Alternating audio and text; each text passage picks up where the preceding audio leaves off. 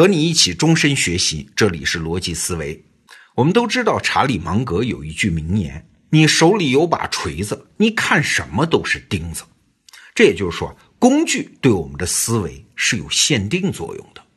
好，我们接着往下想啊，如果你依赖单一的工具，可能后果比这个要严重，因为你靠这个工具获得了暂时的竞争优势嘛。但是对这个工具的依赖，会反而招致最后把优势丧失的一干二净。它还会造成你在一条错误的道路上越滑越远，无法自拔。那今天我们就来举个例子啊，德国在第一次世界大战中的无限制潜艇战。我们先说一下背景，我们都知道，德国在第一次世界大战之前，它的海外贸易没那么发达，海外殖民地也不多。加上地缘位置也不好，没有很好的出海口，所以啊，德国海军的发展非常受限制。但是德国人技术力量很强啊，也很聪明啊，他们找到了一个非常独特的海军武器，那就是潜艇。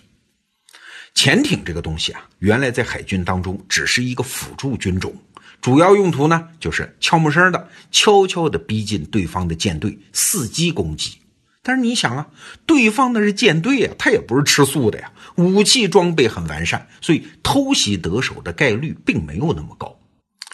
但是当时人就想啊，潜艇如果针对敌方那些没有武装的商船进行攻击呢，那当然成功概率就高得多啊。第一次世界大战之前，英国有些人也提出了这种可能。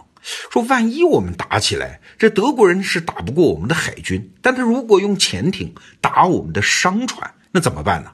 英国那是高度依赖于世界贸易的。哎，当时有一个人，就是后来的英国首相，当时的海军大臣，著名的丘吉尔，他认为这种想法完全是扯嘛，这是杞人忧天啊！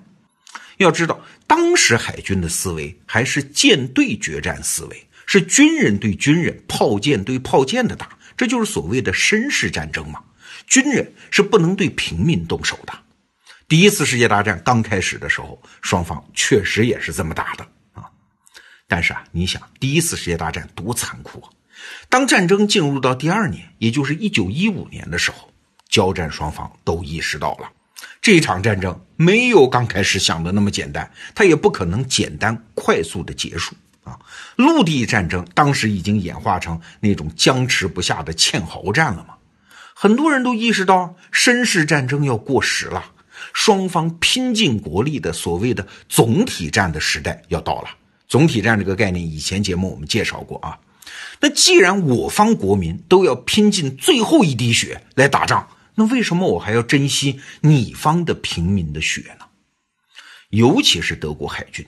他们知道，根据自己当时舰队的实力，是没法打破英国人的封锁的。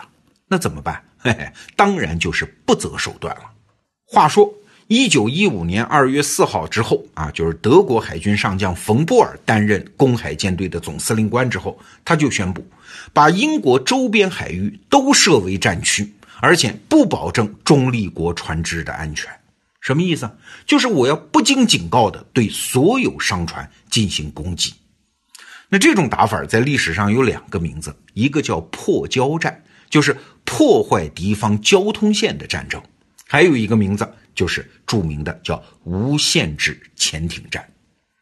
你想，英国人的国力优势，它就是两点：第一，他们的海军很厉害啊，可以封锁住德国海军；第二，英国本土资源不行啊，但是大英帝国有遍及全球的殖民地和生意伙伴。他们可以靠海上的航运来补给物资，但是德国人这么一搞无限制潜艇战，既绕开了你的舰队封锁，你舰队再强没有用，又威胁了你海上的交通线，所以英国人的麻烦就来了。话说，整个一九一五年，协约国就是英国人那一方以及中立国的商船损失，在这种无限制潜艇战下，损失了六百三十六艘，一共是一百一十九万多吨。而德国潜艇的损失是多少呢？嘿嘿，只有十九艘啊！而且这一年德国又新造了五十二艘，也就是说，德国潜艇对英国的威胁是越来越大。潜艇终于变成了一种具有重要战略意义的武器。当然了，这过程当中也有一些反复啊。德国一度也停止了这种打法，因为确实在道德上站不住脚嘛。但是，战争到了一九一七年的时候，德国人已经意识到，在陆地上取得决定性的胜利不可能啊，那还装什么绅士啊？他们又想起了这种无限制潜艇战。当时啊，德国最高统帅部里有实权的是两个人，一个叫兴登堡，一个叫鲁登道夫。啊，这两个人以前我们都介绍过啊。这两个人呢，就联手向当时德国的皇帝威廉二世施压。一帮教授学者也拿出数据啊啊，说只要我们搞无限制潜艇战，只要搞连续五个月，每个月击沉六十万吨商船的话，中立国的船队就不敢去英国了。当时啊，德国的海军参谋总长叫冯霍尔岑多夫海军上将说，只要不绑住我们的手脚，让我们随便搞，到一九一七年的六月份，我们就可以迫使英国人投降啊！这个算账都可以算得出来的吗？到时候英国人的经济就崩溃了。嘿嘿，那好吧，德国终于在一九一七年的二月份宣告重新实施无限制潜艇战。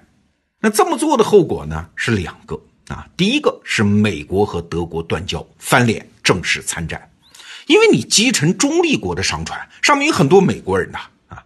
但这个后果呢，德国人是预料之中的，但是他们觉得你美国人再厉害，远水解不了近渴啊，我们先把英国干翻再说。但是第二个后果，德国人刚开始就没想到了啊，啥呢？就是无限制潜艇战渐渐没用了。那这是为啥呢？原因很简单，英国人也不是笨蛋嘛，这么大的危险，他们总得想办法。这个办法就是海上运输船队的护航体系，说白了就是商船结队航行，而且有军队的护航，所以潜艇得手的概率当然就小了。此外还有一些方法了，比如说大量布置水雷来威胁潜艇，还有反潜艇技术的进步等等。那到了一九一八年，德国虽然新造了八十八艘潜艇，但是损失了六十九艘。而英国那边呢，因为美国护航舰队的加入，英国经济已经稳住了，德国的无限制潜艇战的战略意图已经完全失败。好，我们来归纳一下刚才这个过程啊。无限制潜艇战有没有作用啊？当然有啊！以前衡量一个国家的海军力量，只要计算一下它的主力舰的数量就可以了。但是潜艇这个武器啊，这个工具啊，它打破了这个格局。小小的潜艇耗费资源不多，但是对对方的威胁极大。第一次世界大战中，德国每损失一艘潜艇，就会造成对方大约三十艘船、六万九千吨的损失。哎，可见这是一个好工具吧？但是所有好用的工具，你一旦依赖它，就会产生两个结果。第一呢，是往往会打破原有的观念和平衡。比如说，你用无限制潜艇战，就会打破原来的绅士战争的观念，在道德上站不住脚嘛。这个成本虽然看不见，但是往往是巨大的。德国人就是因此把美国人拖上了战场啊。这笔账其实未必那么划算。还有第二个后果。就是你拥有了一项新工具，往往会带来反制这个新工具的工具啊！你会使用无限制潜艇战，你有用，那对方也会发明新的东西啊。比如我们刚才讲的启用护航编队，对方不断的升级反潜技术，最终你的新工具的优势会渐渐丧失的。而如果你陷入了对这个工具的深度依赖，嘿嘿，那就万劫不复啊！有一位企业家朋友，他在自己行业里已经跑到第一名的位置了。他就跟我讲，他并不害怕那些第二名、第三名的跟随者，因为他们用的资源和方法和自己是差不多的嘛，所以自己的优势是确定的。但是他说啊，我最害怕的是刚入这个行业的公司。他说要小心那些满手都是坏牌的人，因为当手里的每一张牌都是坏牌的时候，他想要赢一把的唯一方法就是打破游戏规则。